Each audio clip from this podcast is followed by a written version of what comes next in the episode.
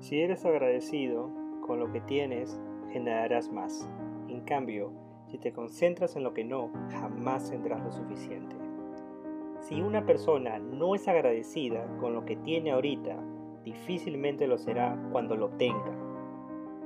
Tal vez la gratitud no sea la virtud más importante, pero sí la madre de todas las demás.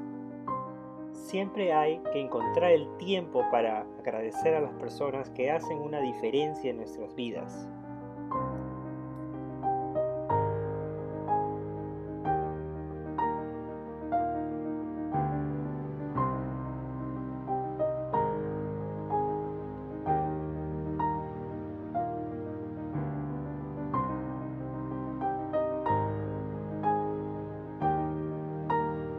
Cuando empecé a contar mis bendiciones, mi vida cambió.